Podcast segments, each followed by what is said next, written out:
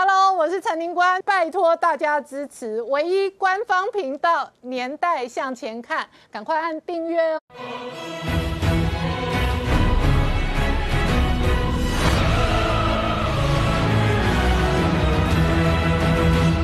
年代向前看，向前看年代。大家好，我是林官，欢迎我们忠实观众跟粉丝朋友扫描 QR Code 订阅《年代向前看》YouTube 官方频道。我们看哦，这个全球各式各样哦，现在媒体追踪出来，所谓变种病毒还在流窜跟恶化。那这一轮的恶化过程当中，北京今天下令哦，要停止元旦跟春节的活动。全球疫情恶化的同时，台湾今天境外输出输入的案例是两个，分别来自菲律宾跟美国入境哦。不过这个时时间点了，未来一两天会开始一轮北半球的霸王级寒流来袭哦，这可能对已经缺电限电，而且呢发布停电通知的中国带来新一轮的政治军事的变变数。同一时间，中国对于台湾的文攻武吓，引来了西方世界跟美国的反弹。那最新的新闻哦，美军 B1B 直逼三亚解放军，而且呢 NQ4C 的这一个无人。机哦，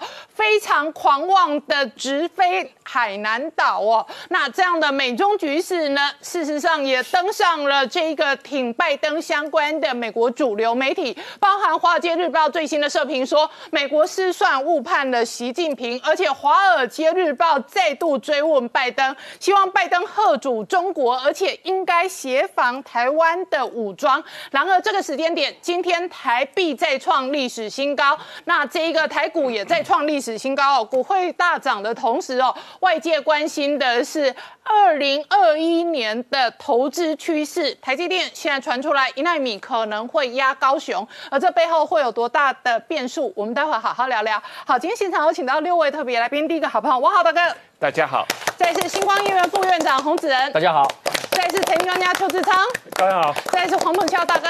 大家好；再次吴杰，大家好；再次黄世聪，大家好。好，世聪这个时间点，距离跨年哦，只剩下最后三天。那今天股汇市大涨，事实上全球股市哦，昨天在美股创高的这一个激励之下，确实表现哦是非常的亮眼。不过呢，这个时间点呢，解放军对于台湾步步紧逼，那美军对于解放军也是步步紧逼。没错，事实上最近呢，美国呢这个在对中国大陆进进行一个所谓的终极的这个测试，压力测试。为什么这样讲？根据这个中国大陆他们的这个半官方，也就是说这个南海的感知的这个计划，它里面讲到一个，就是说它二十八号放出消息，前几天的话有一台这个美国的这个无人机 MQ 四 C 的这个飞机，它是无人侦察机，然后它从这个关岛起飞之后呢，经过这个巴士海峡，飞到在这个当天的下午的一点二分的时候呢，飞到了中国的广东的这个外海。那飞到广东外海之后呢，它就沿着这个中国大陆的海岸线平行的这个飞行，然后到当天的这个下午一点五十分的时候，距离中国领海最近的距离只有五十七点二五海里。那同时呢，他就说这是十二月以来的话，这个。这个机构呢，第九次记录到美军的这个 MQ 四 C 的这个飞机呢，飞到东海、南海附近的这个状况。那因为呢，它这一次的这个飞的是非常贴近的这个广东的这个沿海，同时呢，它飞完这个广东之后，它然后绕回去，然后这个是好像是在这个就近的这个看你中国大陆的相关的这个状况。好，那除了这个。MQ 四 C 的这个无人机侦察机之外，前几天呢，刚好又有另外一架这个 B1B 的这个轰炸机。那 B1B 的轰炸机呢，飞到哪里？它这个经过这个巴士海峡之后呢，飞到南海。那飞到南海的时候呢，它一度呢，包围了整个中国的这个西沙群岛，甚至靠近这个南。海南岛的这个三亚的这个基地，那换句话说，B1B 很嚣张哦。对，当然很嚣张，因为它下面还有载了这个飞弹。那其实因为当时的这个，包括说像山东舰，还有其他的护卫舰，正在这个那个地方进行这个演习。那演习的时候，哎，跟这个 B1B 其实是位置还蛮接近的。那他在这样耀武扬威之后呢，就绕过整个菲律宾，然后回到这个关岛。那言下之意来说的话，B1B 是攻击。那这个 MQ 四 C 是个侦察，所以他言下之意在讲说，这个南海呢，哎，基本上喜欢惯了就对了，我还是要管这件事。那当然了，为什么美国会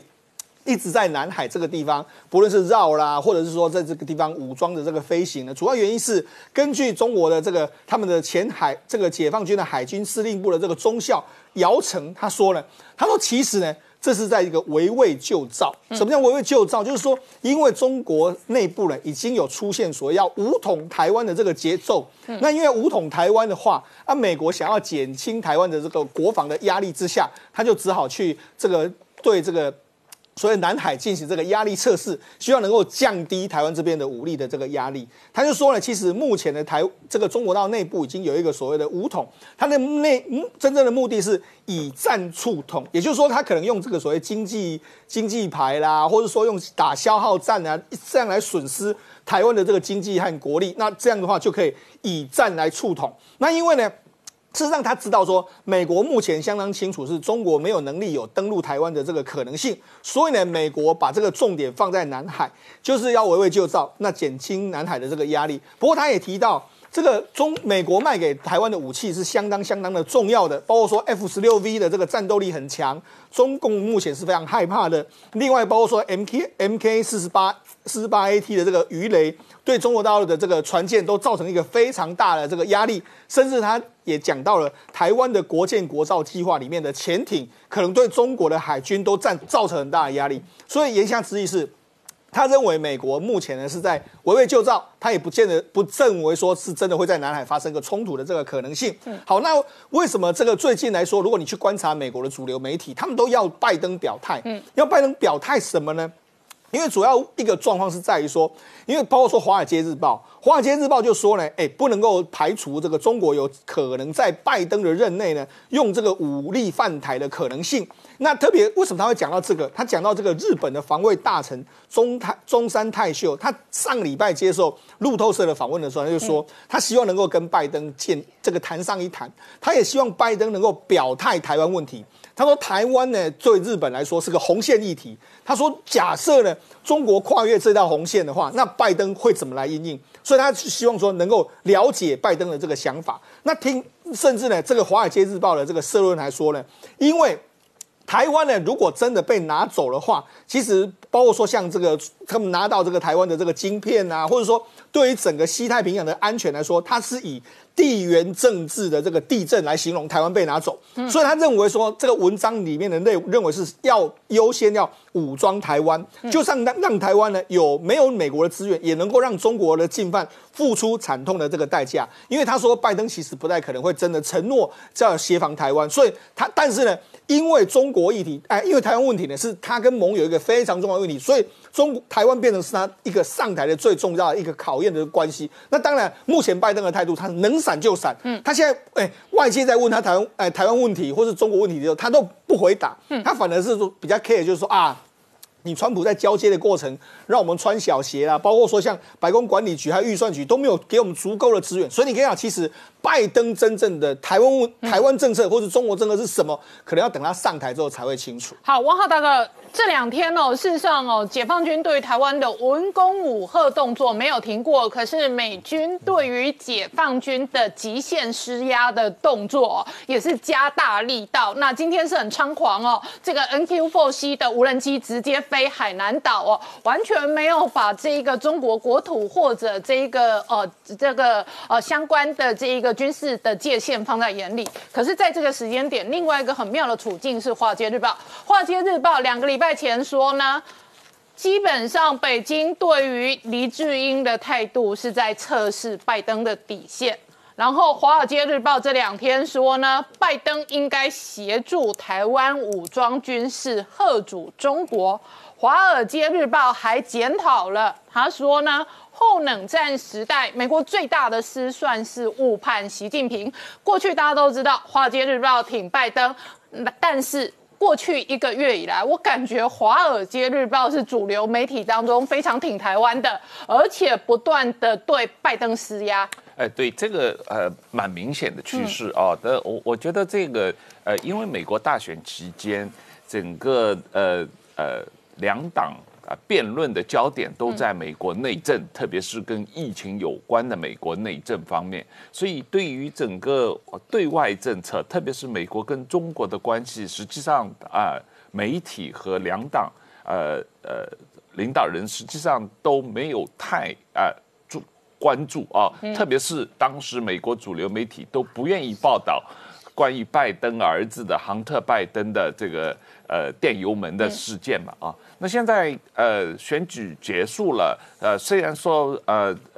川普还有很大的争议，但是主流媒体都倾向认为拜登可以顺利就任总统嘛，所以他们现在要开始检视拜登的情况。那非常明显的就是拜登和他的团队也好，还是他们跟中国的关系非常不清不楚啊。那他们呃。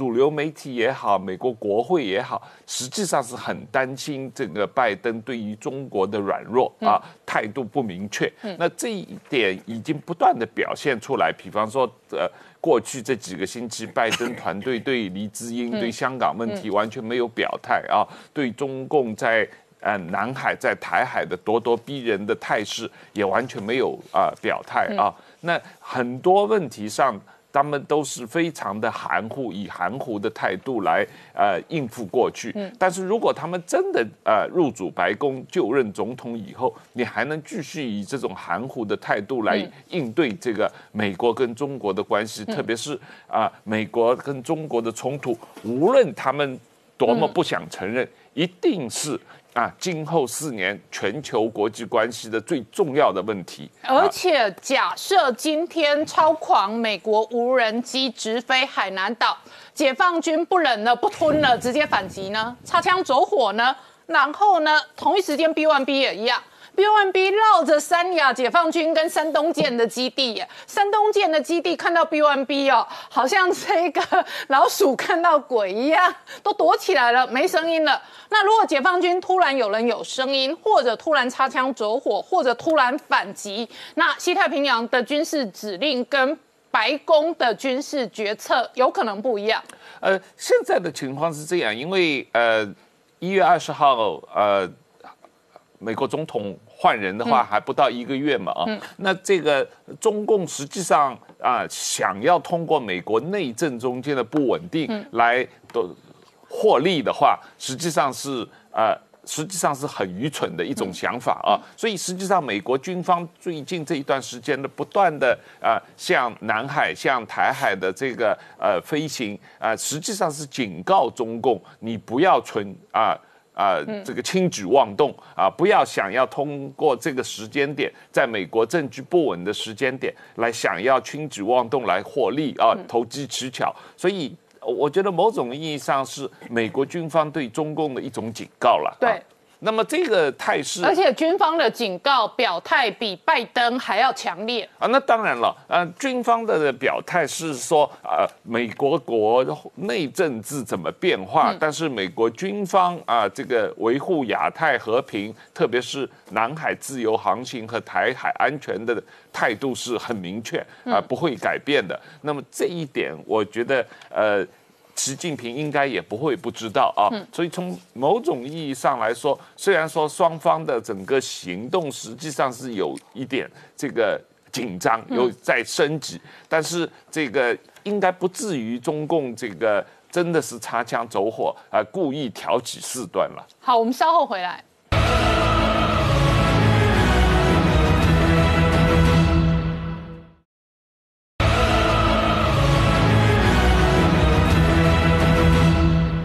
年代向前看的节目现场，我们今天聊的是《华尔街日报》接连几天了，那特别是过去一个月以来不断的逼问拜登，请问拜登对于中国跟对于台湾的战略是什么？那同一时间，美军哦这一次对于中国，特别是解放军也是步步进逼极限施压。美军一架这个 MQ 四 C 的这个这一个无人机哈。呃，这个也从关岛起飞哦。你如果看它的航机图哦，这的确是一个性能的一个展示哦，可以如此长程的一个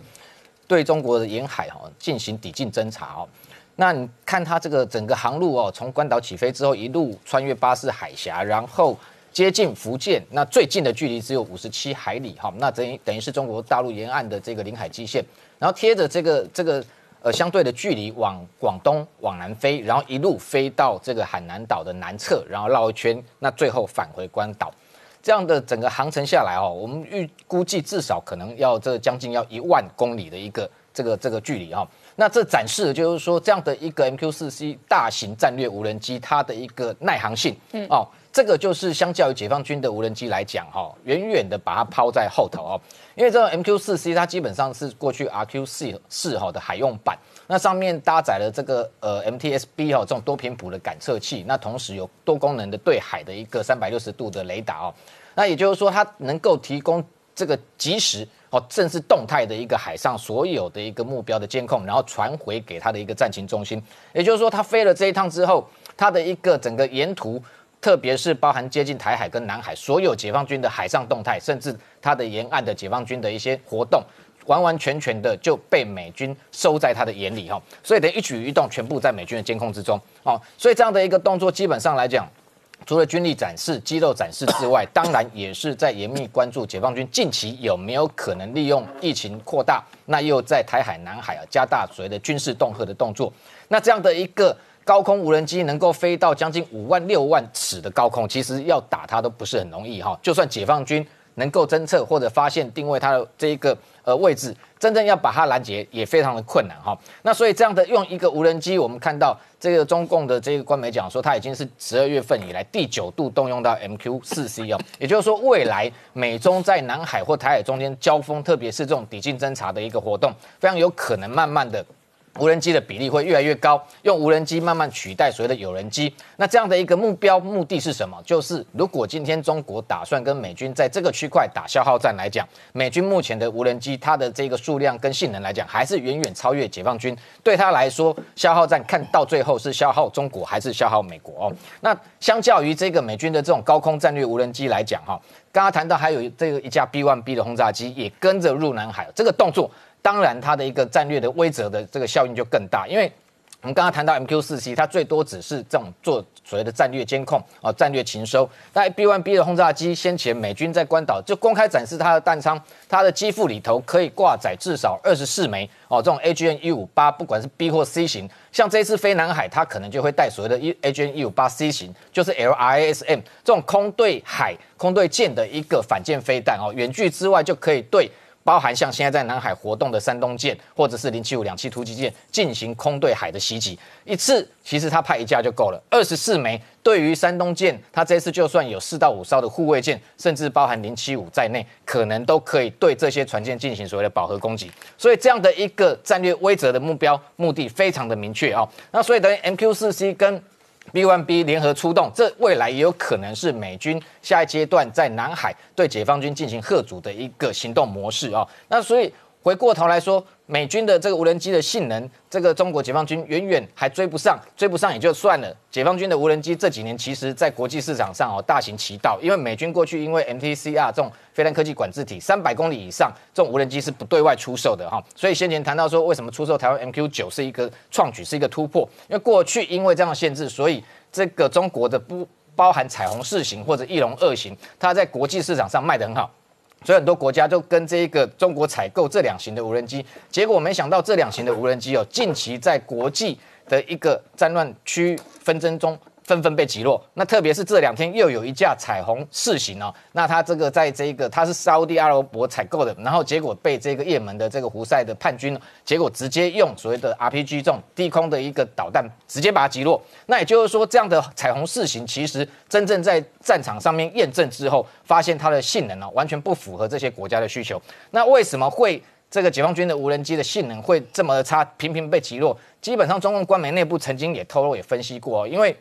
最重要的是，像这种彩虹四型，其实它飞的高度不是像我们刚刚讲的这个美军的 MQ 四 C 可以飞到五万六万英尺，它大概最多极限就是两万尺的高空。那同时，它虽然可以挂载四枚空对地的一个这个导弹，但是因为它导弹射程太短了，它导弹只能飞八公里，所以它每次要去攻击地面目标的时候，它只好把它的飞机的高度降低，降低到在它射程之内。那飞机。那无人机高度一降低，人家的防空飞弹都不用这种中高空的防空飞弹，直接用低空飞弹，像我们台湾的刺针飞弹，都可以把它直接击落。所以频频被击落的情况之下，甚至他出售给阿尔及利亚，连这个作战都还没有作战，只是升空就连掉了三架。所以翼龙二跟彩虹四现在在国际上其实名名名声非常差啊，已经没有人要买了。所以这种情况之下，你看，就算解放军现在要跟美军在这一个印太。区块进行无人机的作战，基本上来讲，它的性能还是远远落后于它。那当然，无人机可能是未来下一个阶段美中在这个战场上面的一个角力的一个重要的一个关键。但是台湾的内部其实近期也被发现说，哎，我们的政府部门哦，后来有监委去这个调查，发现说，居然有高达七成哦，所有这个政府部门采购的无人机全部都是中国制，而且有高达七百二十六架。所以监委昨天到行政院视察的时候，后来行政院已经下令要求说。在明年底之之前，一定要全数汰除，因为我们觉得这本来早该做的事情。因为你看到美国二零一八年，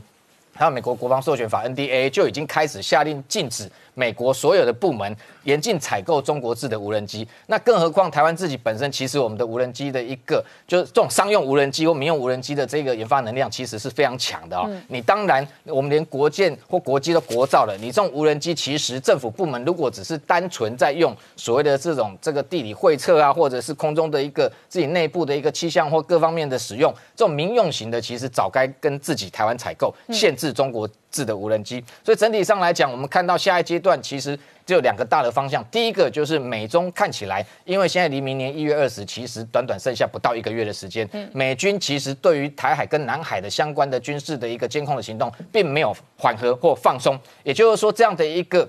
整个一个大的一个方向，不管明年美国政府的交接过程啊如何的一个是是否会出现一些状况或问题稳不稳定，美军的一个这样的一个常态性的一个对。台海、南海的监控一定会持续下去。第二个就是说，未来的整个美军在印太地区的一个部署，我们可以看到一个大的趋势，就是无人机、无人舰会慢慢的成为一个未来重要的一个主轴。好，那彭笑大哥，现在看起来，二零二零年哦，美中关系有截然不同的改变。那整个二零二一年可能充满更大的变数。大家站在台湾的立场，老是觉得说解放军在恐吓我们，嗯啊，老是觉得说。这个中共的飞机啊，在骚扰我们。但是呢，如果你站在大陆的立场，刚才我们前面几位都说到，美国是怎么样啊，抵近侦察，怎么样子啊？不管是无人机也好，不管是它的 B one 的轰炸机也好，甚至于它的军舰也好，真的是啊，对中国来讲造成多么大的。这种的威慑，嗯，所以这个呃，前面也提到说，中共解放军过去的他总参的一个中校，一个海军中校姚晨啊，他说这个是呃美国的围魏救赵啊，好像说借着在南海啊施加压力，使得台海的危机能够减缓。当然，围魏救赵看的是这个哪一个地方是真正失火的地方。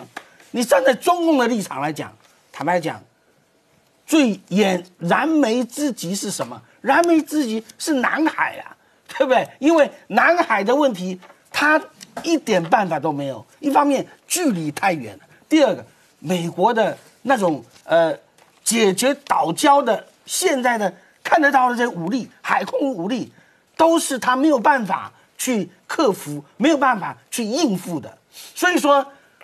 换个角度看，围魏救赵是什么？是中共在围魏救赵，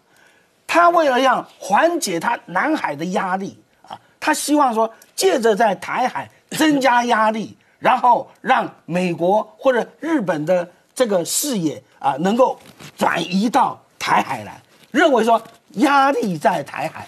然后希望说南海的危机能够混过去，但是呢？呃，我们发现说，事实上，没错，对于台海的问题，呃，美国固然很重视，更为重视的是我们的邻邦日本。看到没有？自从拜登上台以后，固然我们很在乎啊，大家纷纷在猜拜登后面路会怎么走，但是正式表态的是谁啊？正式表态的是日本。嗯，除了日本首相啊，这个马上跟。拜登联联络说，到底你对这个呃美日安保条约，你对这个这个美呃日日本周边有事，这个态度是什么？第二个，前不久日本的防卫副相中山泰秀，他前不久跟森喜朗曾经来过台湾了。这一位年轻的副副相，他就公开讲了啊，他说台湾呐是一个红线呐。这个拜登应该要要很明确的表态，你到底对台湾的态度是什么？为什么日本这么的担心呢？啊，在前不久，你看小笠原啊，日本的一个呃一一个媒体的工作者，一个也算是一个一个学者啊，他为什么提东沙的问题？表示说东沙也好，台湾也好，台海也好，巴士海峡也好，紧紧的扣住了日本、韩国的生命线。今天拜登上台以后，也许做法会跟这个克朗呃呃川普会不一样，但是我有我 我觉得说，我们拿这个火锅来比喻好了，川普是川式麻辣锅，啊啊，每一次给我们很多的呃味觉嗅觉的惊喜啊，这个但是呢吃下去以后，有的时候肠胃不大好消化啊，因为怎么样？因为真正的会面对中共的压力的还是台湾嘛。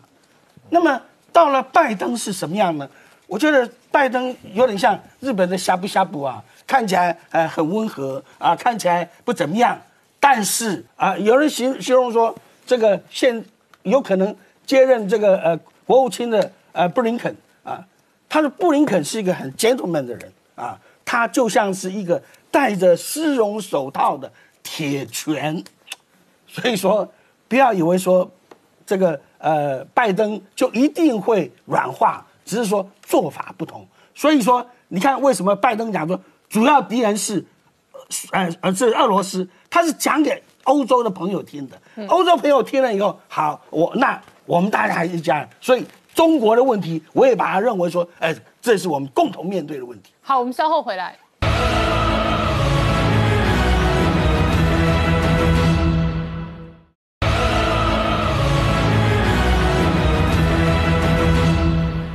回到《年代向前看》的节目现场，我们今天聊的是倒数三天要跨年，那北京直接下令哦，要暂停元旦跟春节的活动，而且这一轮的霸王级寒流哦，不只会笼罩整个中国大陆，事实上哦，对于台湾的温度也可能创下年度的新低哦，所以是从同一时间疫情再度恶化，而且变种病毒在全球流窜。没错，事实上现在全世界都非常担心这个英国的这个新的变种病毒，因为它的这个感染力的较就过去呢增加百分之七十，而且它很容易变成这个重症病患，特别是针对儿童的这个攻击。那如果以这个目前的情形来讲的话，比如说以欧洲，欧洲现在各国都是受它所苦，那甚至连这个所在地的英国。英国最近一周呢，新增的病例是四点一万人，那有三百五十七例死亡。那也就是说呢，哎，也就是每这是大概是英国最近呢新增的这个人数呢，确诊人数呢超过四万，一天超过四万的一天。那除了这个之外，因为这个目前呢，在英国的这个境内呢，接受这个。这个五肺治疗的医人数大概是二点四万左右，二点零四万左右，那已经超过了这个四月份的最高点，甚至包括说像威尔斯或者说苏格兰的官员就说，现在我们的这个病房的压力已经相当相当的大。那除了这个英国之外，我们看到说，其实以日韩来说，也都是受到这个各种的压力。像日本已经宣布，从二十八号到明年的一月底，都是要进行一个锁国的状况嘛。包括说像，哎，根据这个日本的这个。后生省他们的公布，就是说，目目前感染新冠这个所谓变种病毒呢，在日本境内有十五例左右。嗯，那除了因为呢，这个我我刚才讲它的感染力更强，所以菅义伟已经说到，就是说我们现在必须要用所谓防止入境的方式来因应这个策因应这个疫情。同时，我们知道，其实从这个过去的一段时间里面来讲的话。日本的这个消费旺季大概是两个，一个是他们的这个黄金周假期，另外一个就是年底的这个旺季。就今年的旺季没办法去进行这个，包括说很多人要回乡，没办法回乡，他甚至还要求说大家能够安静的过年，然后能够在家里面待着，然后能配合防疫。所以你你就知道说，对日本的经济当然会产生一定的冲击。那除了日本之外，韩国也是一样，韩国现在他们。也是已经针对这个伦敦希斯洛机场来的呢，他们都进行一个不能不让你进来的这个状况。那包括说像他们前一阵子有从英国进来的，有一个三一家三口或者有一家四口，目前都有一些人这个他们还在检验之中，到底是不是变种病毒还在这个测试之中。好，那除了日韩之外，还有中国大陆。实际上，中国目前的这个疫情也是开始往上拉升。我们之前讲到说，包括大连当地已经进入所谓暂时状态之外，现在连北京都是这样。北京在最近呢，包括顺义区啦，包括招，包括这几个地区呢，他们都宣布说，哎，禁止进入状状进入这个这个所谓暂时状态，同时要求呢，大型的活动也都进行暂停的这个情形。所以你看其实呢，以目前的整个这个，包括说像整个欧美啦，或者整个日韩啦，或者整个中国呢疫情都在大大爆发中。这个新一波的这个新冠的这个病毒的这个来势汹汹，我觉得台湾其实我们要多加注意。好，我请教一下洪副院长哦，怎么观察这一轮的疫情的全面恶化？那寒流再来，气温再降的话，可能哦又会加重整个疫情。好。我想呢，这个 SARS-CoV-2 这个病毒哈，从年初以来哈，事实上它就不断在变异的过程，并不是说最近才开始在变异。因为我们都知道它是一个 RNA 的病毒哈，而且它有两万多个氨基酸的排列，所以很容易就是会产生变异的一个情况。那这次这个呃 SARS 这个变异为什么会受到重视？我想主要原因是这样哦，因为这个病毒事实上在九月的时候是在英国呃先发现这个。病毒的这个变异株的出现，好，那这个病毒的变异株呢，它是一个，它把它命名为叫 B 点一点一点 seven 的这样的一个病毒的变异株。那这个病毒的变异株呢，九到十二月呢，我们发现有二十八 percent 的人感染新冠病毒是被这个变异的病毒株所感染。嗯，但是到十二月呢，突然这个比例拉升到六十二 percent。嗯，换言之呢，这个。这个新的变异株呢，它大量的就是说，在被感染的人身上有六成二的人都是被这个这型的这个哦 SARS-CoV-2 所感染到。好，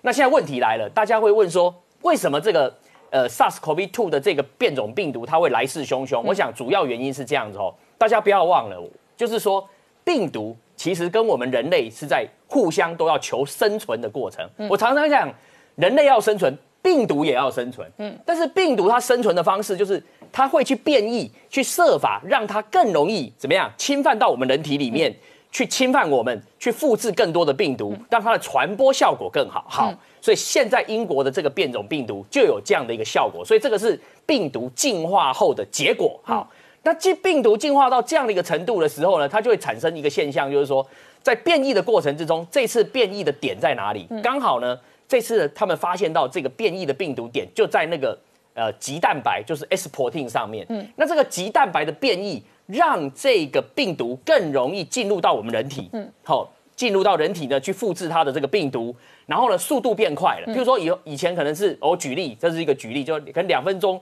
侵入到我们细胞里面去复，现在可能一分钟就可以进去。这第一个，第二个，它进去以后，它复制的速度变快以后，它的病毒量就会提高。嗯，它的病毒量提高以后，当然它。传播的效果就会变好。还有这个 SARS-CoV-2 真的比他的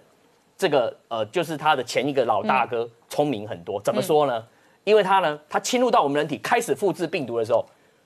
他没有任何症状。嗯，所以呢，你的病毒开始在身体一直复制复制，你都不知道。完了，这次就是我们人类要跟他对抗，为什么越来越 critical 的原因也在这边。等到它。这一直在传播的过程中，发现发病了，它已经散播一段时间了。好，所以呢，我们现在的外在环境就会面临这样的一个变种病毒的这么大的影响。所以我们看到全世界几个主要国家这一波的疫情，其实都比今年三月份还要恶劣。大家看这张，以日本来讲，它的确诊、它的案例、它的高峰，其实都远高于前一波。对，你看大家看我这个图哈，这边右边是日本。这左边是英国，你看日本在六月份的时候，一天确诊，对，也不过有时候才四十个人呢，嗯嗯，全日本才四十四十五，但是你看到它十二月整个拉坡就拉上来到多少？一天超过快四千个人，这个跟股票市场一样，一波比一波还高，一波比一波对。那你看，明年二月我再跟你讨论这个资料，又比现在高。所以这个就是外在的环境已经又有开始在改变。你看日本在秋冬这段时间整个拉升上，那你看英国也是，它在六七月份的时候一天才七百多个人确诊。你看他现在一天曾经在十二月二十八号突破四万一千人，好，所以这就是我在讲说，这个病毒在跟我们人类战争的一个过程之中，现在它逮到一个机会，第一个它病毒开始变异，第二个它又利用现在秋冬时间，就是说，因为我们之前也讲过很多遍，温度一下降，有利于病毒的存活时间跟散播，好，所以它逮到了这两个机会以后。它就更容易去把这个病毒散播到全世界里面去，好，所以这也就是为什么这次的这个英国包机，好，这个是他回来以后，昨天回来有七九二、七九三、七九四三个确诊，在这三个确诊里面，观众朋友一定要看清楚，七九二他是一个十岁的小朋友，这个七九二这个案例呢，他是在机场的时候呢。还没有发烧，都是验三十六度多三，但是他在飞机上就发病了，所以一回到我们台湾筛检站一一验发烧三十九度，嗯，然后呢去测，他不但确诊，而且他的 CT 值有十五多，表示他正在发病当中。好，相对的另外两个七九三跟七九四呢，哎，虽然他也被验出确诊，可他的病毒含量相对就是在比较低的一个量哦，所以我们就可以看得出来，就是说我们现在在这整个疫情，为什么我常讲指挥中心是要疫情要滚动。去修正，就是说我们要看国外的疫情，对不对？这第一个。第二个，我们要看台湾本土的状况，我们本土的疫情有没有什么变化？比如说前一阵子我们有有本土，现在没有本土嘛，这也不一样。第三个，指挥中心每天要读很多书，看看国外的有没有新的 paper 出来，去介绍这个病毒有什么样的变化。第四个，他们要开专家会议，所以我们是根据这四个 information 综合以后去做出一些判断。像我们最近就做两个两个新的措施哦。第一个措施是什么？好。英国入境的人不但要十四加七，而且我是集中检疫。嗯，那这样集中检疫，确保这个每一个人都把它守好，不会让他乱跑，这是第一个重点。哈，那十四天以后还要再验有没有被确诊。哈，那第二个措施是什么？我们上星期我在节目不是有呼吁指挥中心，针对机组员的检疫的措施，要赶快去讨论，赶快去把补，把那个破口补起来。好，那这两天他们也宣布了，你知道吗？他现在宣布说，机组员现在哦。要七天的检疫，七天检疫完了以后，要转自主健康管理之前，要再验一次 PCR 有没有确诊才能够转。所以我想，这就是我常在这个节目上跟大家讲的，就是说防疫、经济、生活，防疫、经济、生活三个要找一个平衡点，采取有效的措施来阻绝这个病毒进入到我们的社区。好，我们稍后回来。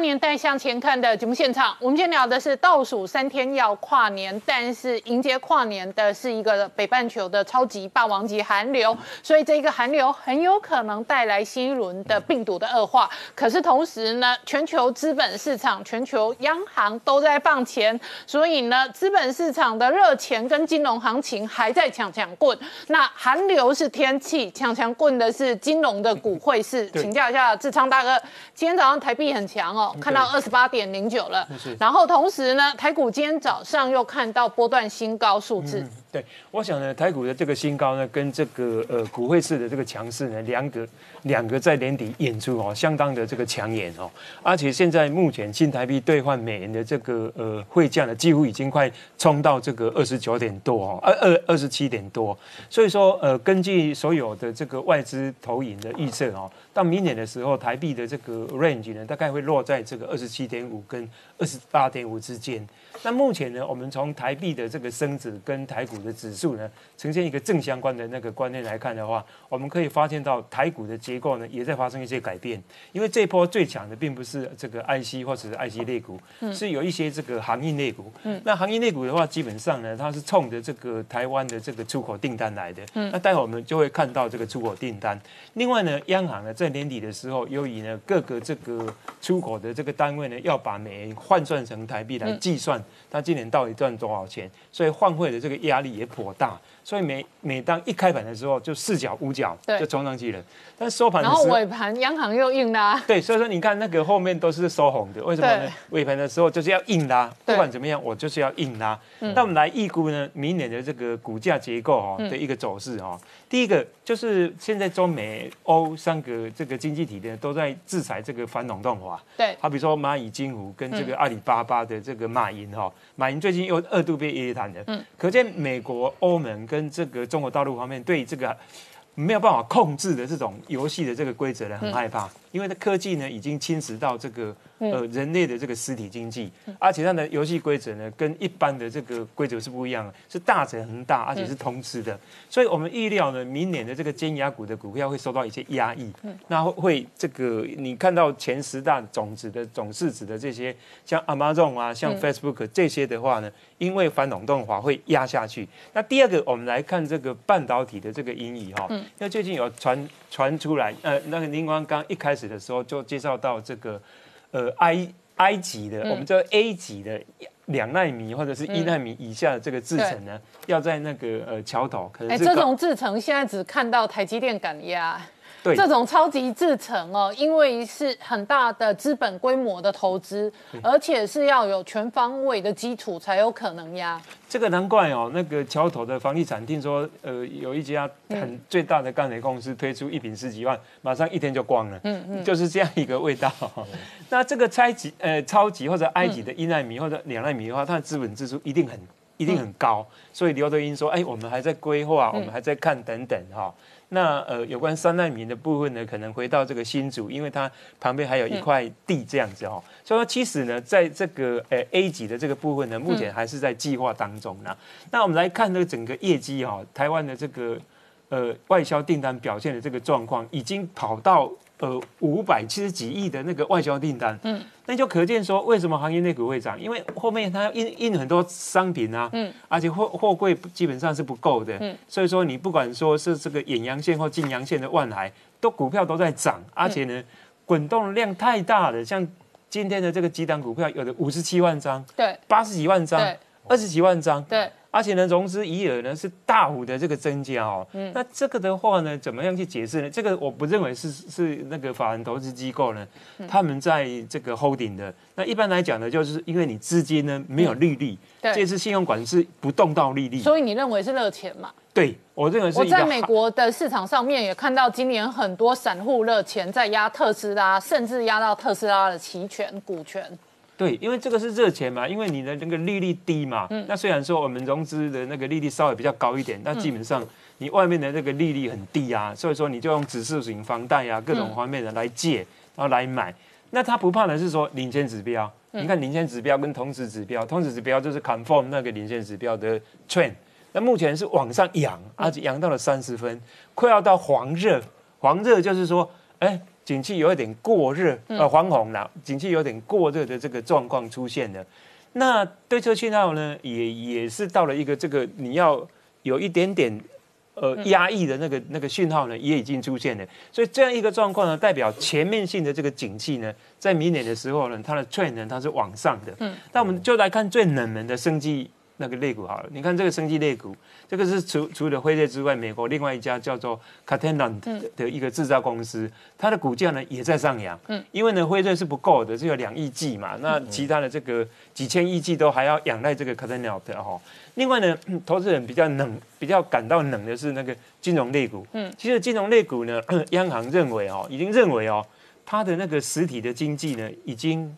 低了。嗯，那整个这个资产价格的这个开始有一点透过哦，有点往上。就资产价格泡沫化，泡沫化到我个人觉得还没有，因为目前涨的股票，你跟他看的话，都是基本面，嗯，而且呢，都是因为订单的关系，都是因为这个钢的报价上扬的这个关系等等哈、都是因为加工司的需求的这个关系哈、那刚林冠所说的泡沫化，可能到明年在热一阵子之后呢，可能会发生这种状况。嗯，那央行呢，为了要抵挡这个美元的这个升值呢，最近呢做了一些措施，第一个就是说，呃，你可以做那个 structure note。以前是不能做的，你现在做，你就说你回来的美元，你不用急着换回台币，你就在那边 run，因为有很多买投资型保单说，一直问说，哎，美元到底是现在是便宜还是贵？嗯，能不能呃买进一些美元，明年也可以叫？所以这样一个看法来看的话呢，刚好从现在开始到明年的这个第一季，央行正在进行这个压力测试。嗯，可是呢，它的那个压力测试的条件呢，也未免太跟现实不符合了。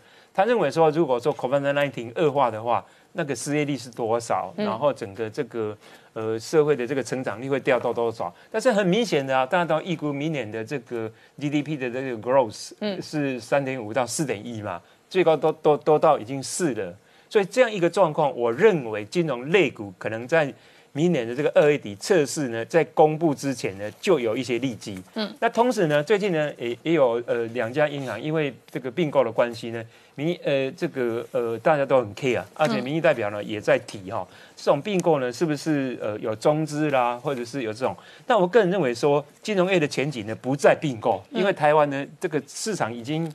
满了，饱和了。饱和的。所以台湾呢，最重要的，我看国际哈，嗯，你你你看香港或者国际，就在投资银行，对就说它能够操作股票，操作尤其操作债券、美债，嗯，操作最好的那一家这个金控公司呢，它的股价是最低，嗯，而且呢，它目前还低于净值。哦，那这样一个状况的话，连最冷门的这个金融类股呢都可以涨。那最后我就提到说，明年是一个可能会要回贬的年，因为五到十年的这个升值当中，你不可能说一路从二零一六年一直升升到这个呃呃二二二二二二一六年，这个不太可能的啦。这中间会有一个回贬，会有一个 mean reversion 啊。我们投资写讲到均速复归啦。那这样一个状况的话，对传产类股、纺织类股或者是外销的这个塑胶。类股等等呢，它是有利的，所以说可能比较长远的眼光应该去注意它，而且不要跑来跑去，跑来跑去的话赚不到钱。我发现，因为你如果说你你如果说这样跑来跑去的话，可能哎。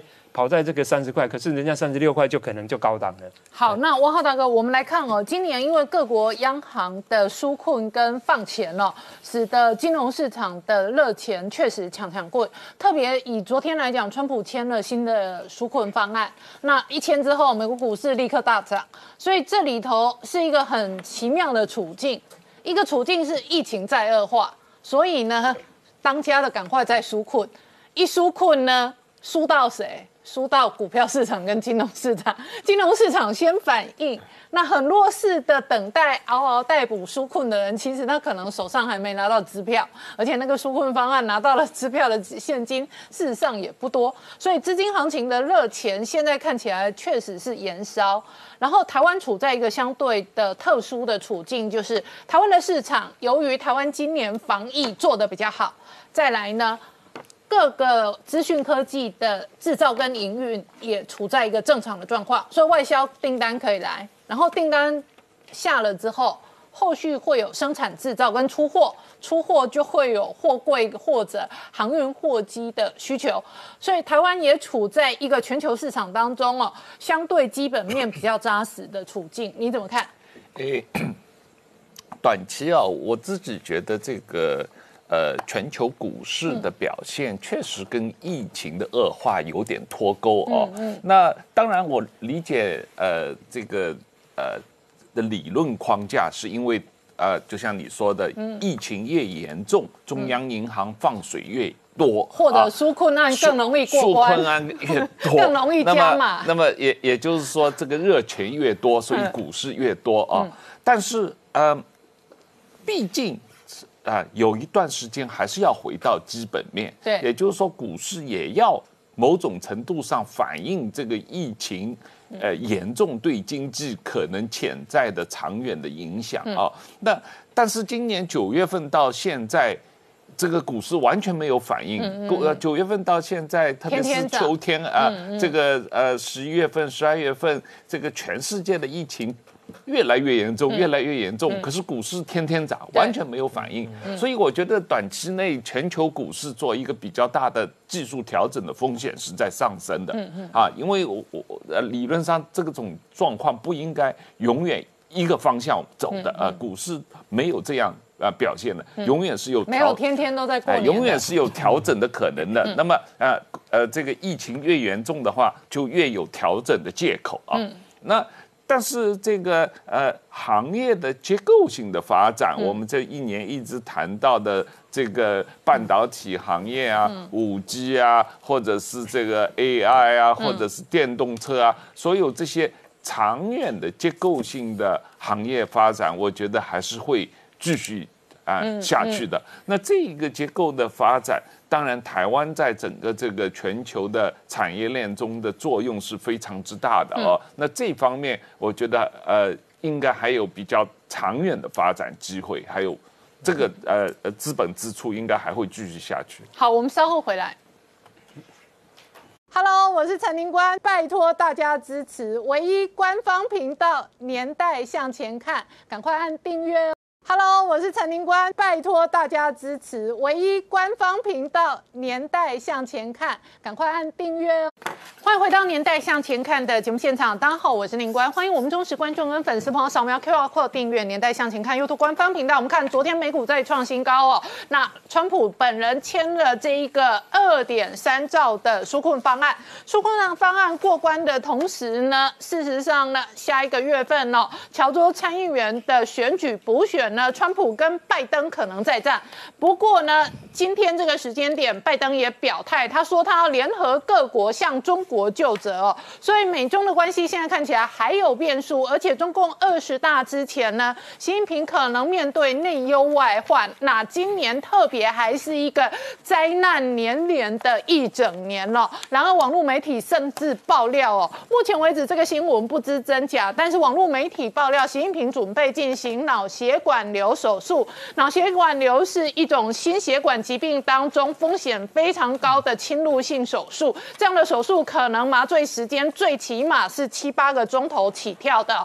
所以这会不会对于中国政治跟全球带来新一轮的变数哦？这个网络媒体的新闻哦，也值得后续再追踪观察。然后同一时间，马云目前为止人间蒸发至少超过六十六天，中国的媒体开始把他从当年的马爸爸，现在呢直接转化成吸血鬼，而这样的吸血鬼的形象呢，看在其他中。国富豪眼里呢，杀了马云之后，大家都知道要拿钱出来爱国，而这背后会带来什么样的政治、军事跟经济的变化？我们待会要好好聊聊。好，今天现场有请到六位特别来宾，第一个好朋友汪浩大哥，大家好；再次透视中国研究员，同时是台大政治系荣誉教授明居正老师，大家好；再是宋承恩，大家好；再是汪杰明，大家好；再是吴杰，大家好；再是财经专家王以龙，大家好。好，老王，这个川普昨天哦签了纾困方案，那确实哦，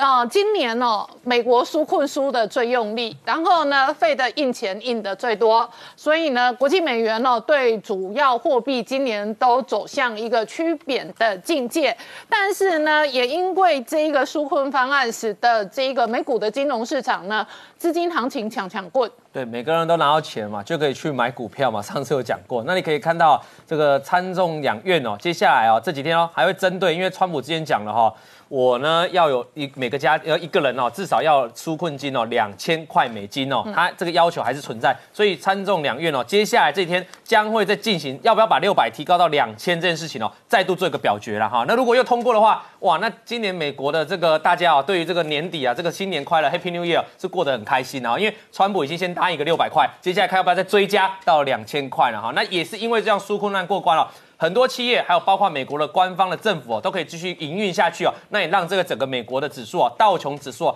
经过一个半月以来的长期在高档的盘整之后，再创新高。但最强的还是纳斯达克指数啊，纳斯达克直接哦，又又再创历史新高。因为纳斯达克是今年来，等下我们会有个图表说明哦，是今年全球股市最强的股市，它代表是科技股的强悍。我们可以往下看哦。那如果你看到亚洲的市场来看的话，虾皮的母公司哦，这个 S E L C 这个集团哦，它在新加坡啊，它是整个雅股一年以来哦涨幅最多了，一共涨了四百五十趴了哈。那第二名呢是这个比亚迪啊，比亚迪涨了三百三十三趴，这是今年雅股的一个最重要一个重要这个所谓市值的提升，还有股价的大涨啊。那你可以发现电商嘛，你知道现在这个货柜抢不到柜子吗？每一个人都在抢货柜啊。台北股市最近这两个礼拜最强就是货柜航运啊，真的是货柜一个月一个月运价调整，就是因为。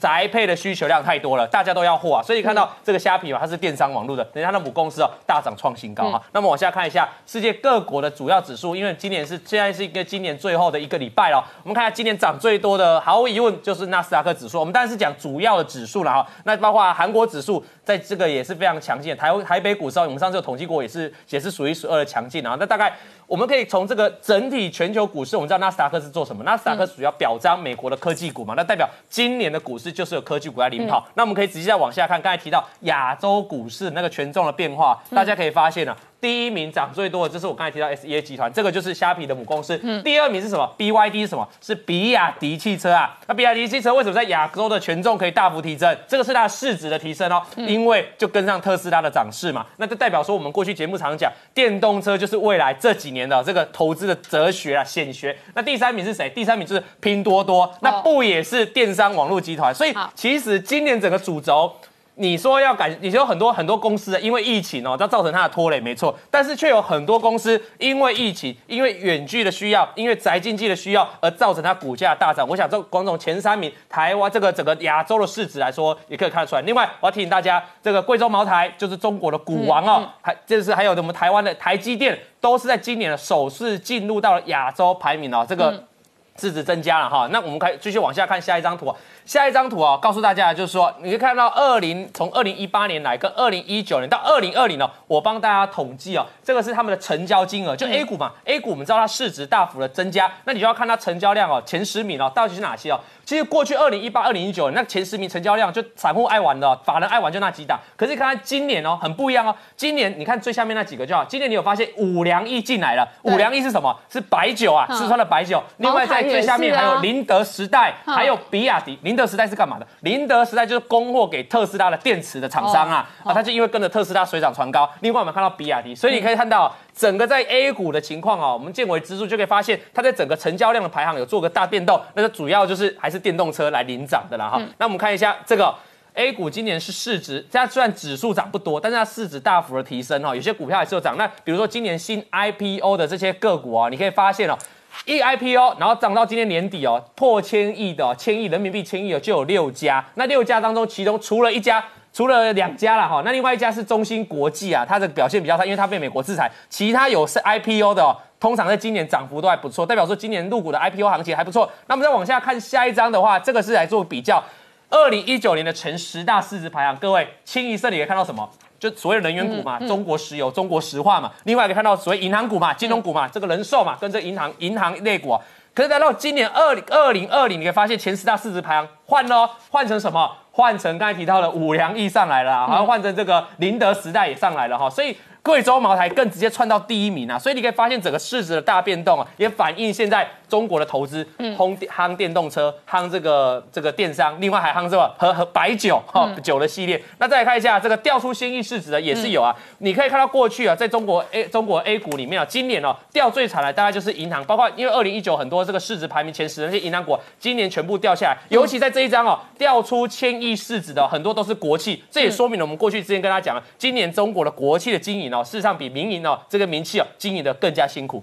好，那这一个陈恩，同一时间哦，外界观察的是，假设明年一月份白宫主人真的是拜登的话，拜登对外的战略跟政策，那拜登今天事实上有公开表态说要联合民主国家向中国就责。没有错，在上周的周末呢，拜登召集了他的外交跟国防内定的幕僚，嗯，包括内定的这个国务卿，还有国家安全顾问，还有这个情报总监，跟他进行这个外交跟国防的汇报。会后呢，他发表他发表了声明，他说呢，美国不能靠单打独斗来对抗中国，那么对抗中国呢，要联合理念相近跟民主啊理念的同样的国家，比如说呢，在这个碳排放的气候变迁的上面，美国只占这个碳排放百分之十五啊，但是有百分之八十五的国家呢，需要去跟他们去做一些接触跟联合来呃共同来处理这样全球性的问题，包括疫情也是这样子。那么他认为说这样子这样的多边的一个方式呢，对于美国的劳工制裁还有人权的保障呢是有这样子呃一个整个提升的，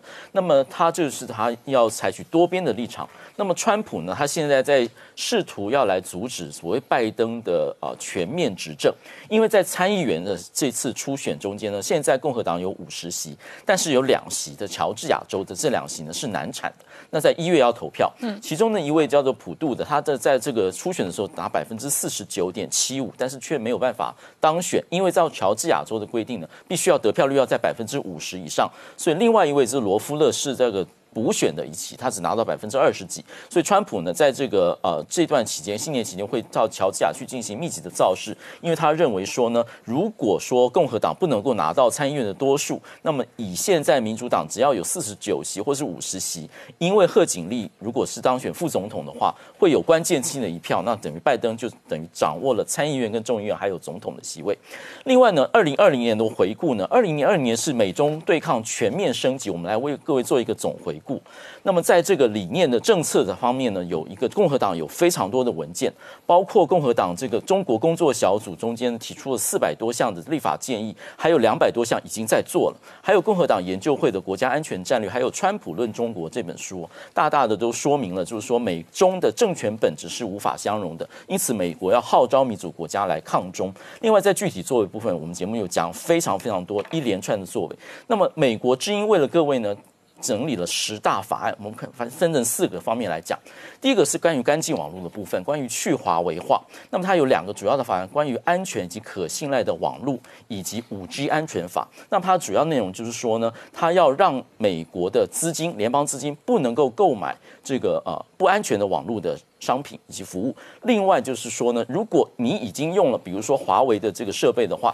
我投入十亿美元，让你可以转移，也许比较贵，但是比较安全。所以呢，他愿意投入资源来做这件事情。第二项是关于这个外国公司的问责法。那么关于中国公司在美国上市，让美国的投资人去投入资金，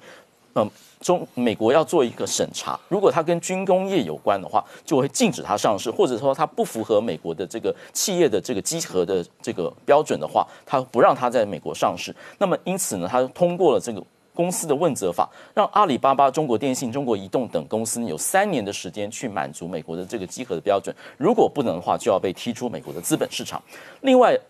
两项一一项是关于人权，人权的部分关于台湾、香港以及新疆。那么在台湾的方面呢，有。比如说台北法用美国的外交去帮助台湾去巩固他自己的外交，还有国际组织的参与，还有就是最近才签署进入法案的所谓的台湾保证法，那么它是跟纾困方案一起进入这个成为立法，那么它这是说呢，要对台湾的军售要经常化，并且让台湾能拥有不对称战力的这个针刺性的武器，让中国不敢轻举妄动。另外，在这个台湾。参加国际组织的方面呢，让台湾能够在联合国，比如说粮农组织，甚至支持他台湾成为会员。另外是关于台湾的这个跟国防、国务院的一些台湾的这个交往的准则，要全面的检讨。过去有太多自我的设限，比如说跟台湾的官员相聚集呢，或者是商讨事情不能进办公室，必须要在旅馆，必须要在其他的场合。那么现在当然逐步都打破了。那么他们国务院呢，必须在一百八十天内要做一个完全的检讨，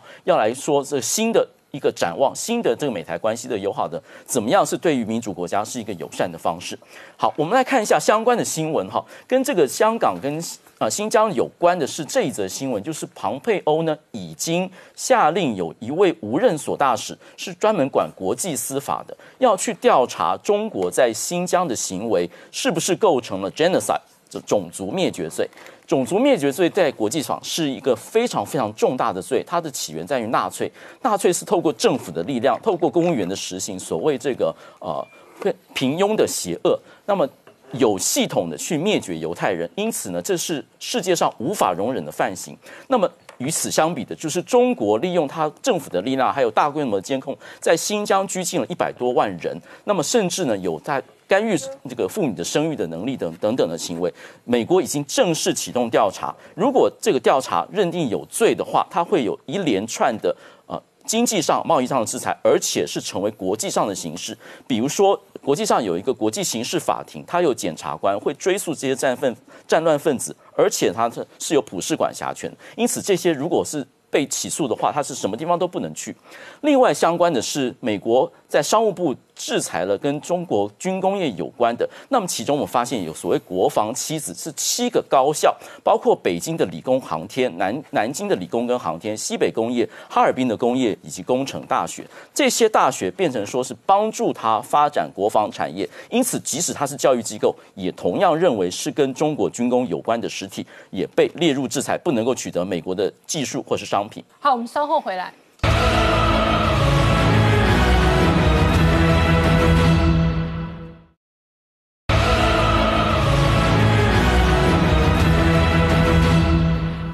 年代向前看的节目现场，我们今天聊的是倒数三天，二零二零就要跨年了。那庚子年真的是天灾人祸不断了，确实是一个不好过的一年。那这两天呢，在中国内部反倒是庆祝了毛泽东的诞辰。好。米老师刚刚看到的是二十六号中国的媒体传出来的画面。哎，现在哦，北京已经下令为了这个疫情哦，所以元旦跟春节的活动要暂停。但是庆祝毛泽东的诞辰活动，刚刚看到的画面人山人海，完全没有受到疫情而改变哦。那毛泽东的这个路线，现在看起来很有可能是习近平的路线哦。确实，习近平现在面对的是庞大的天灾人祸，而整个庚子年的灾难可能还没完。嗯，对啊，那个前一阵子我们不是在聊天，不是讲到吗？我们说这个这两天大寒流要来，然后不晓得会闹得多严重。而在这段时间呢，大陆开始断电、限电，然后对供暖呢也也产生影响。那这个一年多的这武汉肺炎呢，啊，这个一年来的武汉肺炎呢，看起来好像会再起来。然后还有这个六七月份的这个大水灾。所以大家说大陆这段时间呢，天灾不断呢，嗯那看起来很严重。可是你刚刚讲了，还有两个字叫做人祸。嗯，所以我们看看，除了这三个天灾之外，还有什么事情呢？习近平在碰到第一，经济下滑，而且严重下滑；第二是美中贸易战；第三是美中关系恶化；第四呢，香港呢因为反送中运动呢引爆了这动乱；再来呢，现在正在加这个升温的全球外交孤立。再来，最后就是有可能出现的这个粮食危机。嗯，所以已经在台面上的是八件事情，然后再来呢，可能是粮食啦，或财政啦、债务等等。呃，中共的习惯呢，向来是从来不会怪自己的，向来是怨天尤人。所以那三大天灾呢，当然是天灾。那其他人祸，人祸是谁干的？那绝对不是我干的。谁干的呢？都是帝国主义亡我亡华之心不死呢搞出来的。所以这个你讲了很多年了，那我们现在看到说，他到底真的是天灾人祸，是别人把你害得这么惨的呢，还是你自己咎由自取？呃，所以我在跟宁光学谈这件事情时，我突然呢就有一个灵感，我说他跟毛泽东之间是有相当的相似性。那么回去看一看，发现说还越看还真越像。嗯，我们讲到毛泽东呢，第一个想到的事情就是文化大革命。嗯，文化大革命之后呢，十来年呢，中国大陆呢搞到天下大乱，非要搞到毛泽东至死方休。嗯。那毛泽东为什么后来会弄出这么大文化大革命呢？其实回头来看呢，他的心态的这个心路历程呢，是一个很大的转变。嗯，一开头的时候打败了国民政府，然后这个统治整个大陆，那当然是这个不可一世了。然后这个建国呢，才刚刚建立呢，就跟世界第一强国呢打了个寒战，嗯，打成平手。呃，这个就已经很惊人了，这已经是中国一百多年来呢第一次跟第一个这么大一个强国打，然后打的不输的，嗯，呃，这个就很难得了。好，这是第二，然后很快呢，在韩战的这后期呢，或韩战结束之后不久呢，史大林去世，然后赫鲁晓夫呢两三年之后上台，对毛泽东来说，他在国际共产主义运动当中唯一忌惮的就是史大林，史大林死了之后呢，他就觉得说，那老子就天下第一了。现在赫鲁晓夫上台呢，他他懂什么嘛？打仗他没有我行，然后理论水平他我没有我高。然后在赫鲁晓夫领导之下呢，国际共产主义运动有一部分人走上了修正主义，所以呢，我就是根正苗红的国际共运的当然领导人。所以我作为这当然领导人，那么就应该去领导共产国际，去跟美英这些帝国主义呢去争霸世界。好，那么他也晓得他自己的这个国家的这个。科技啦、军事跟工业能力不够强，那怎么办呢？他的战略就是世界农村包围世界城市。那么真正去落实呢，就是人民公社。人民公社搞起来呢，全民皆兵，但是呢，也不能没有物质基础。物质基础是什么呢？是大炼钢铁。嗯，大炼钢铁搞人民公社，然后搞那什么大食堂什么的，最后呢，就搞到三年饥荒，死了三四千万人，然后党内党外怨声载道，没有办法退居二线了。退居二线之后呢，实质上的政治权利被剥夺了，就挂名个党主席研究理论问题。但是毛泽东的个性是绝对不会辞服的，所以在退居二线之后，他好好想说，我怎么样子搞一场翻天覆地运动，把权力夺回来。最后呢，方的是文化大革命。那么回顾完毛泽东呢，其实我们可以看到，问题的根源在哪里呢？野心太大，大野心大于中国的能力，大于其他的各种条件，但是他仍然要争霸世界。所以当时在这个人民公社大二进大炼钢铁出来，他的口号叫做“超英赶美”嘛，多少年超英，多少年赶美。说到底呢，除了说野心太大之外呢，知识贫乏。所以我在学校里面跟我学生讲说，我看来看去呢，毛泽东的知识水平呢，像是在战国时代。他觉得现在是战国争霸，然后现在我要变法强兵，然后我要做什么做什么，然后用很极端的手法呢，说不定就可以一举可以突破。所以我常常称他说，我叫毛泽东呢是商鞅二点零版。好，那现在讲到习近平了。那习近平呢？大家说他是运气不好吗？碰到这么多天灾人祸，还是咎由自取？那我们现在数一数呢，他大概碰到几个问题。第一个问题呢，经济下行。我们刚刚说了嘛，经济下行固然是中国大陆经济改革开放三四十年之后，因为工资、土地、交通跟这个能源呢，都慢慢贵起来了，是成本提高了。成本提高之后呢，很多来中国投资的外商外企觉得不划算就离开。可是大陆网民说什么呢？厉害了，我的国，我们把这家伙呢都打走了。打走的同时，也就中国的生产力跟中国的就业机会啊，这是第一个。第二个呢是美中贸易战。你说美中贸易战是川普出手对，但是人家川普的确找到几个很大的理由。第一个大理由就是我们这贸易逆差太大，占我的百分之七十五，那我实在受不了。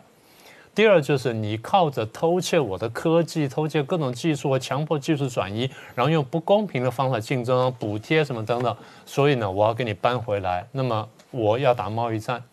我们当时说，我们说中共的各种条件呢，因为对美国的贸易这个依赖太高，然后贸易的不管是这个货品啦，或者说科技各方面依赖很高，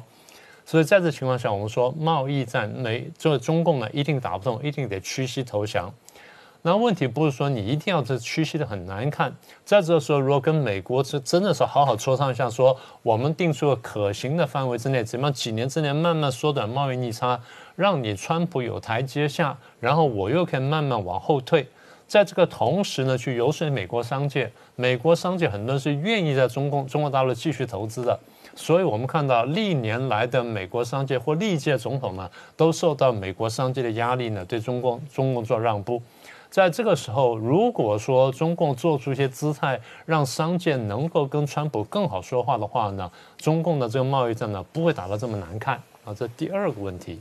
第三个问题是香港问题。今天走到走到这里呢，大家觉得香港是无可挽挽回。我记得非常清楚，去年六月十一号那时候我们在讲说火车对撞、说茉莉花运动什么的，当时我是有一个很坏的感觉，但是我认为说还不是完全不可能搬回来。如果中国那时候愿意说让步，像二零零三年一样，二十三条的问题呢，顺应民意我让步了，香港不会闹得这么严重。那么中共呢，现在非要步步进逼，然后等到外国谴责的时候，他讲个什么话？中英联合声明是历史文件。那我常讲说，八四年签的中英联合声明是历史文件，那么七二年的上海公报，七九年的中美建交公报。八二年的美美中八一七公报，那更是历史文件，美国也不用遵守了，是不是这样子？那么中共这样做呢，看起来是说我态度上非常强硬，但是导致的结果就是国际上觉得说你讲话不可信，你对这种签的这种国际当然不是条约，这种国际算是一个接近条约式的联合声明，它比这个我们叫做君子协定要高一些，但是呢，这个文件有它一定的价值性，你中共自己把它送到这个。这个联合国国际法庭去备案的，那比如说你愿意遵守的东西，大家相信之下呢，我们来推动。好，结果现在呢，你不但撕毁了当年承诺，对这些和平起源的香港民众呢进行这么残酷的打压，你实质上呢违背了普世价值，激怒了文明世界。所以我们常讲，我们说中共呢对权力有一种病态式的敏感，在这地方很清楚的看出来。这是第三件事情。第四件事情就是武汉肺炎，我们过去讲了大概一一大半年了。我们说别的东西不要问啊，就是怎么做出来的，然后最后怎么流出我们不管。但是隐瞒疫情你是有责任的，然后不管控好人口，让他跑到全世界三百多个城市去变相实质的或者变相的输出疫情，这你是有责任的。勾结侍卫，然后隐瞒消息，甚至误导视听，这是有责任的。第四，在全球不知情的情况下呢，你让每个国家去抢买物资，联合当地的华人抢买物资，然后使得各国在病情爆发的时候没有足够物资来防疫，然后再来甩锅各国，再来是趁意抄底去买公司啊、买科技什么的，最后呢想要以一谋霸，那这样子你当然激怒欧美，不要说激怒全球。这第四件事情。第五件事情是大大水灾，二十六省大水灾，是大水灾，看起来是天灾，但有没有想到天灾之前可能是人祸？譬如说三峡大坝，到现在为止争议不断，我们也讲了很久。三峡大坝当时在这个讨论的时候，在规划的时候，大家讲说，在这种是地方造这个大坝，第一呢，这个地质没有经过详细的探看，然后不确定说能不能承载这么大的一个水库。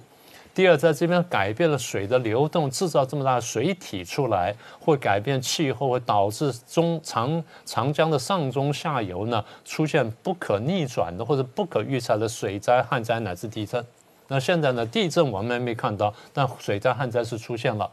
所以水灾、旱灾真的都是天灾吗？还是你之前的人祸造成的？这点是可以研究的。但是我们觉得最奇怪的就是在这个大水灾当中蔓延了大概两个多月水灾当中，我们没有看见多少个省级官员出来视察。我们刚刚讲说二十六个省的大水灾，最后就是这个习近平、李克强象征式的出来了两下子。那其他你有看到有有明确慰问吗？如果我们这边出了什么事情，一条小河淹死几个人，大概部长都得来一来。那或者说其他什么水利局什么都来，然后再下一步什么，立刻就国赔或金钱救济。大陆有没有？这第五件事情。第六件事情是这个限电，限电我们过去谈过了。那你说限电是真的是因为说你自己的这个发电的问题吗？还是说真的像说你因为制裁澳洲？那你为什么制裁澳洲？因为澳洲提议说要彻查武汉肺炎的来源，所以中国说那我要让你闭嘴，闭嘴的方式呢，发动贸易战。你前面已经引起国际的反弹，现在因为澳洲动作，你又去制裁它，然后这声色俱厉打下去，国际上说那我们要挺澳洲，所以现在买红酒的买红酒，买龙虾的买龙虾，然后呢五眼联盟该出动出动。而有趣的是，这个这这个煤矿煤煤矿的这个入口呢？还不是澳洲停下的，是中共你自己停下了。所以这个问题到底是天灾还是人祸？啊，这第六件事情，第七件事情呢，就是全球外交孤立。好，外交孤立，我们稍后回来。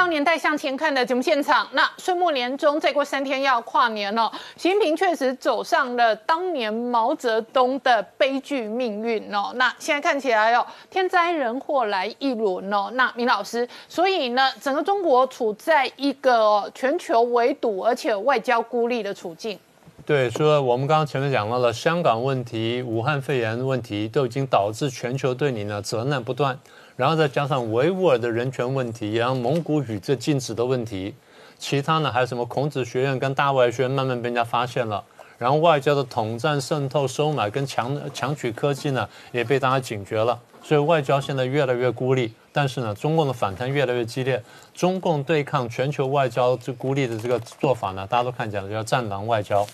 那即便换了几个人呢？但是基本上战狼的味道不改变。你说全球面对这个挑战，我们大家共同相信的价值观跟普世价值趋势，你觉得有哪个主流国家能够接受？所以回过头来看，我们说当年毛泽东做出这么大的这个闯这么大的祸，很大一个原因呢，很大的动机就是野心太大。那么想要变成商鞅二点零版呢，去全球争霸。那么习近平提出强国梦、中国梦，呃，我这口号我们当然并不反对。我们说，那每个国家你有民族主义的口号，这个是正常的。问题是，你是用民族主义真正的民族主义去激励老百姓呢，还是你只是喂食民族主义鸦片去骗人呢？我不是说民族主义是坏的，但是极端民族主义一定不好。我常常讲，我说极端的民族主义对内对外都要寻找敌人。那现在呢，中共看起来就走上这条路了。好了，那么趁着这个武汉肺炎，欧美受伤的时候呢，他从这个趁意抄底走上了要去叫以夷谋霸，所以野心勃勃呢被大家看见了。那现在大家开始反击了，所以我常觉我说，有的时候如果经济不那么好，国力不那么强呢，可能对这个国家是一件好事情。如果看起来经济还不错，然后看起来军事也开始上升，然后别的国家开始衰弱的时候，你反而是不是反而野心会膨胀？那走到现在，我们觉得说，我们担心的是，习近平真的会重蹈毛泽东的覆辙，真的希望说利用这机会呢，以夷谋霸，然后一举呢打败美国，打败欧洲，然后这这个再走下去。所以说了半天，到底是天灾外侮，还是人祸，还是真正的咎由自取？这件事情难道不应该让全世界的这华人都要好好想一想吗？好，那同一时间哦，北京事实上现在显然哦，杀鸡儆猴，马云是重要的指标。马云当年说他可以做好坐牢的准备。好，杰明刚刚看到的是马云当年的影片，说做好坐牢的准备。那如今他人间蒸发六十六天，整个阿里帝国是可能崩盘的。当然，他说我做完之后，下一个做，下一个做完做，再下一个做，总会有人做完这件事情啊。但看起来恐怕先是马云，其他人会不会做，我们拭目以待啊。但是话说回来，这几天呢，资本市场是承受极大的灾难哦。那自从二十八号这个一连串的这个就是对呃阿里巴巴做下动手之后哦，其实包括这四大巨头总共蒸发多少市值呢？答案是两千亿美金哦，折合台币是五点八兆新台币。不。没有了。不过话说回来哦，其实大家最觉得最从人间蒸发是一回事，从天堂掉到地狱那是另外一件事。你知道早期啊，这个马云在叱咤风云的时候，所有九零年代、八零年代都称这个马云叫马爸爸，视他为做创业家的一个标的。但是你知道吗？现在被斗成什么？现在变都是吸血鬼。我们知道，其实啊，习近平很厉害的，这个政治斗争很厉害，叫做打蛇随棍上。因为这背后有一个绵密的政治操作。你还记得当时李克强不是说实话吗？他说啊，对不起哦，中国咱们中国有六亿人口啊，所得才一千块人民币。这件事情其实让习近平是下不了台的。但习近平聪明啊，那我就借力使力啊。为什么这大家所得这么少啊？为什么房子买不起啊？为什么大家这么辛苦啊？白领阶级为什么负债那么多？哎，就是马云。就是马云，就是你，所以这马云马上啊这个媒体为之攻击了，就是这些九零年后的人不思考自己，喜欢花钱去借钱，去说对，就是马云让我这个变成负债人生了。所以呢，这些群体攻击的时候，哎，似乎让这个六亿人口所得只有一千万人民币的事情啊，全部都转到马云，这是厉害。那就发现到这件事很有趣啊，那我继续操作。仇富好不好？因为现在不是有马云啊，哎，马化腾也是啊，这件事，因此呢，他们就操作了这个仇富情节。因此，有些分析师认为说，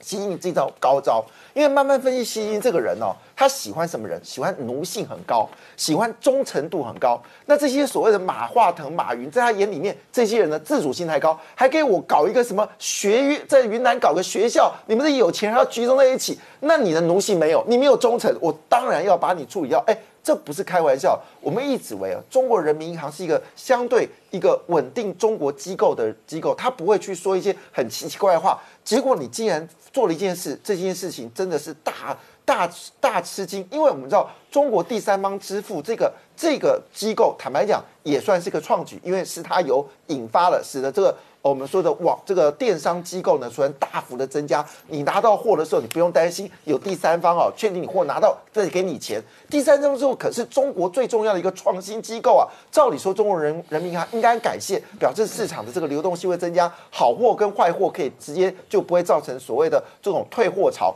就很意外的事情，我非常意外，中国人民银行竟然发动一个叫做特级文件，要求所有第三方支付。全部给我下架！哎，这一下还是指的是两千年以来的这个第三方支付瞬间瓦解。我是很好奇，中国人民银行为什么做这件事情？摆明件事嘛，他觉得第三方支付就是马云赚钱的理由，第三方支付就是马化腾赚钱理由。我不要你们躺着赚！哎，这个年轻人听起来就很高兴了。哎，你看哦，现在我欠债的家伙不见了，那以后我是不是需要还还债呢？哎，我现在有机会翻身了，把马云打下来，把马化腾打下来。哎，我觉得他们吃下。香喝辣的日子，我现在也要过过这个干瘾哦。所以以这个情况下呢，你就可以知道整个背景哦。其实习近平做这个政治操作，我只能说，如果这世界有一百分的话，就这个政治操作，它恐怕是一百五十分。不管你这个国家到底有没有第三方支付，不管你经济网络创新要不要做，我先打再讲哦。你知道网易啊，当时思索，哎，马化腾为什么会成功？阿里巴巴成功，他觉得未来中国呢一定要走金融服务业，因此他花了很多心思哦，做了一个叫做这个哦，就是有钱 A P P 啊。原本觉得哎，我现在可以卡入到这个金融这个 Fi Fi Fi Tech。就你知道吗？当这个事情发生的时候，哎，他花了好几年了，决定要撤销。那我们认为这背后其实是为了这个二二这个我们说二十二十大，因为这个打击过程中，透过这次企业的方式，一个叫李克强一一退出。你看，你你所扶持的企业每个都有问题。好，我们稍后回来。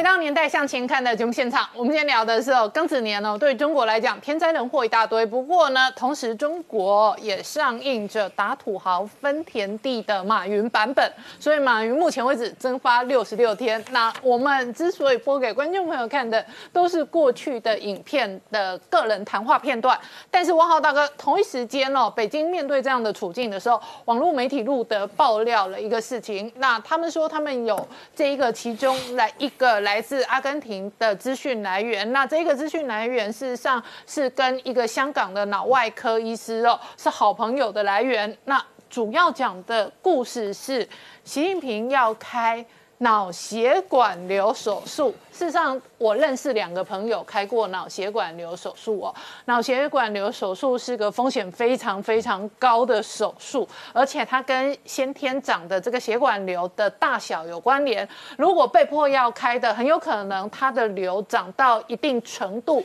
已经威胁到他的血管的健康。哎，对啊，这个呃，这个手术。据说是非常危险的，而且全身麻醉。一般人得了，我我以前在香港也有一个朋友，他也是脑血管被发现有瘤，那医生说在这瘤里面装个支架嘛，啊，而且告诉他随时可能爆掉，对，那他随时就可能挂掉。对，那他后来好像是，呃，后来他好像是做了手术，所以他就。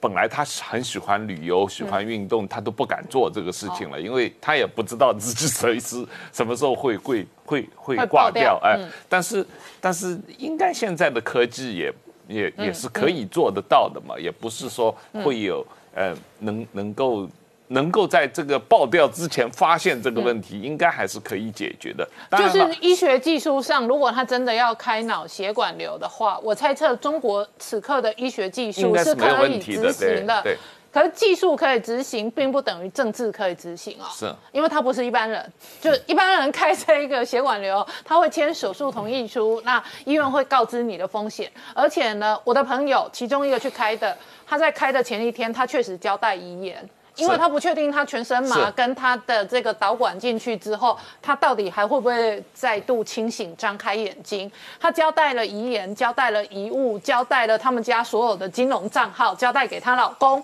好，所以呢，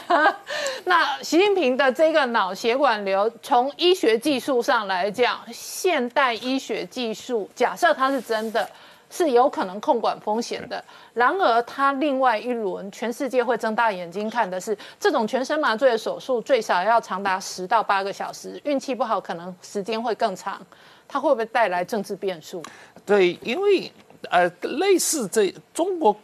共产党的领导人跟以前苏联共产党的领导人都有同样的问题，就是领导人的身体健康是最高国家机密。嗯，所以呢，这个呃，平时大家都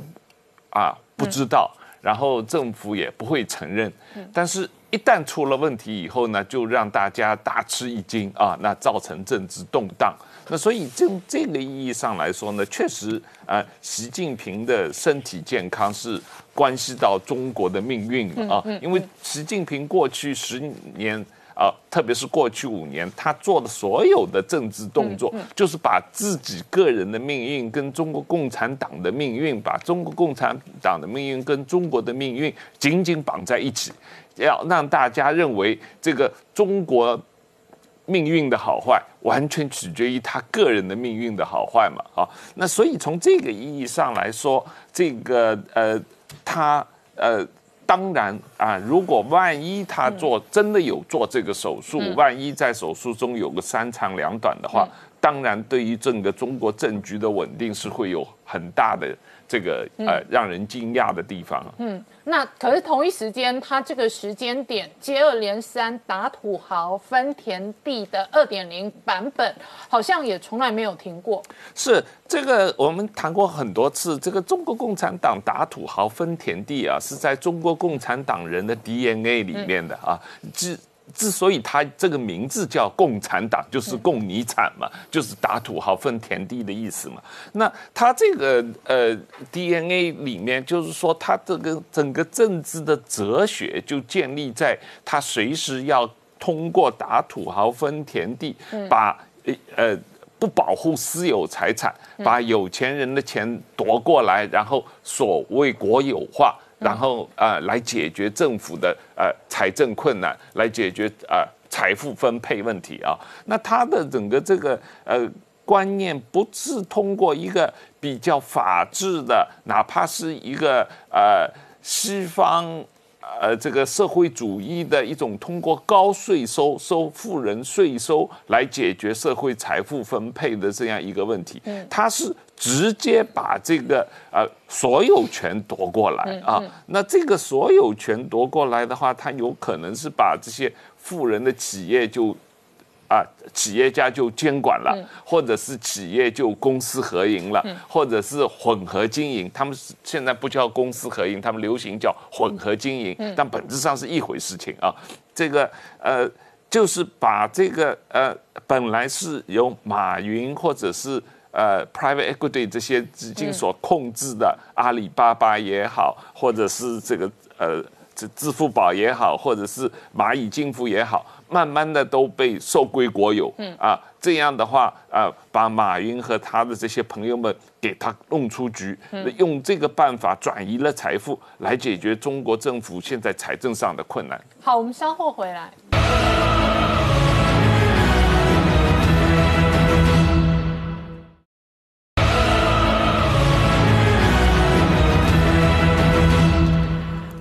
年代向前看的节目现场，我们今天聊的是现在天下为中，那特别是美国对于中国跟西太平洋的战略哦，引发西太平洋新一轮的变数，而北京如今的内忧外患、内外压力，也可能对外输出各式各样的内部政治超级的压力锅。那明姐，所以呢，美中二事实上哦，在海军跟潜舰上哦，有随时都有可能三方大战。好，我先补充一下，这个习近平面对的，除了刚刚谈的，其实搞不好身体上也有问题哈。那内部的政治压力，我们观察到最近有一个，呃，的确，呃，可能牵动到习近平内部，可能是不是有这个内部不同意见的一个。呃，指标啊，就是说中国人大常委这几天通过一个修订中国国防法的一个部分哈，内容第二条增订了一个要制止武装颠覆和分裂哈这样的一个内文，那同时要保卫所谓的发展利益，那所谓这个发展利益跟是分裂字眼被媒体解读说这都是首。首度出现啊，是不是在为营造这一个等于说对台动武啊，创造一些所谓的条件啊？不过我个人观察认为，这个部分哈，其实我觉得对内的部分，特别是谈到所谓武装颠覆的部分哈，可能比较担心它的内部，其实它应该这个呃。可能嗅到有所谓的内部的挑战，不管是可能对内的政变或军变哈，所以用这样的方法要去约束内部的一个反对压力，甚至是用这样的一个法令去限制解放军必须要服从他哦。所以这个部分我觉得比较值得观察，是分为对内、对台、对外的部分哦。那其实对内对他来讲反而是一个迫切的危机。同时，像富比士杂志也谈到说，这个解放军就算是硬体的一个实力有提升有增加，但是内部在一个所谓军令的指挥系统上面，就是说像这个。指挥跟控制，con 这个 command and control，就是说现代化战争强调的 C4ISR，只只管通知勤监侦。那只管的这个部分，可能因为习近平这个大权在握哦，那用凡事都要经过他这个中央军委会同意的情况之下，会影响到他一个指挥链的一个呃作战的一个能力哈，反而限制了他其他的一个硬体上的一个能力的发展哈。所以这两个政治的因素，我觉得其实是未来。这个对解放军，他是不是真的有具备能够对外对付美国，或者是说在台海动用武力的一个重大的一个限制啊？那除了这个之外，当针对中国的威胁，其实近期啊，我们看到美军全面的重新在印太地区的部署哈，包含像这个陆海空，这个还有陆战队哈，各军种都在强化它的一个对中国的一个反制的能力。那中间这几天刚刚谈到，就是说像这个美军的陆战队司令哈叫。这个伯格哦，他特别直接强调说，要在二零二一年，也就是明年哦，要开始哦，美军的陆战队也要针对中俄的潜舰哈，进行所谓的潜舰猎杀任务哦。那这个说法就的确哦，引发外界关注，因为今天陆战队哈，传统上来讲就是进行两栖登陆作战。那美军的陆战队其实真的是全球最独一无二的一个军种哦。我们看到美军的陆战队基本上兵力规模就高达二十一万，其实这样的一个兵力哈，基本上对。这个世界上中等的一个强国来讲，几乎都是超只有这样的一个这个兵力规模，包含像这一个日本、英国、德国、法国，甚至像我们台湾，也大概都是二十万上下的一个兵力规模。光这一支陆战队本身哦，其实它就可以随时哦，对于包含像它的任何的敌手，只要是中型国家，它基本上都可以拿下。那更不要讲说南海的这几个所谓的岛礁哦。那美军陆陆战队过去来讲，它本来就是多功能多任务，所以它一直自视自美军里头的瑞士刀。那为什么这样讲？因为我们知道瑞士刀它功能非常多，可以。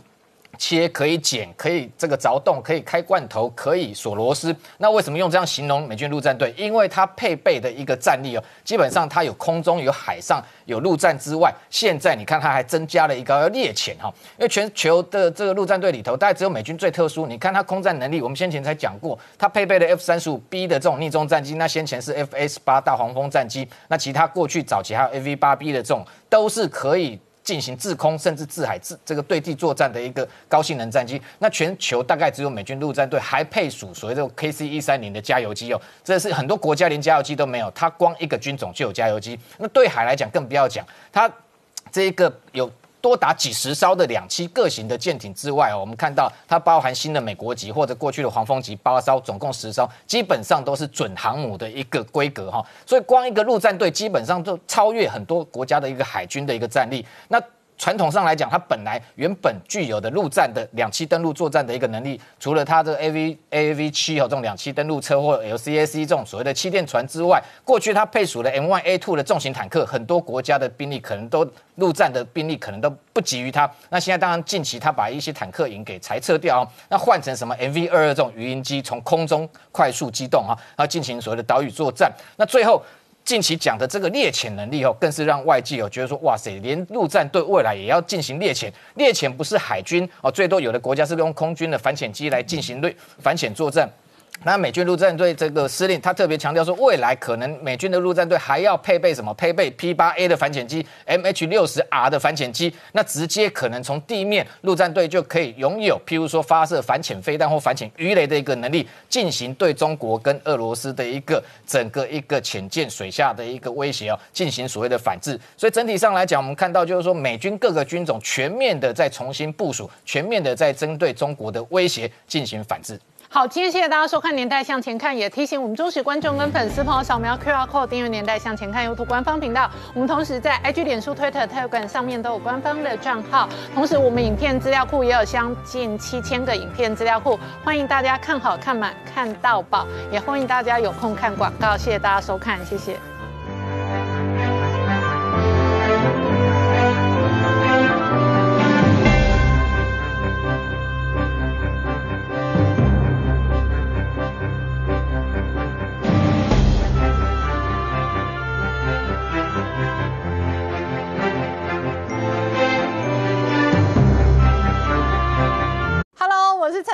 拜托大家支持唯一官方频道《年代向前看》，赶快按订阅哦。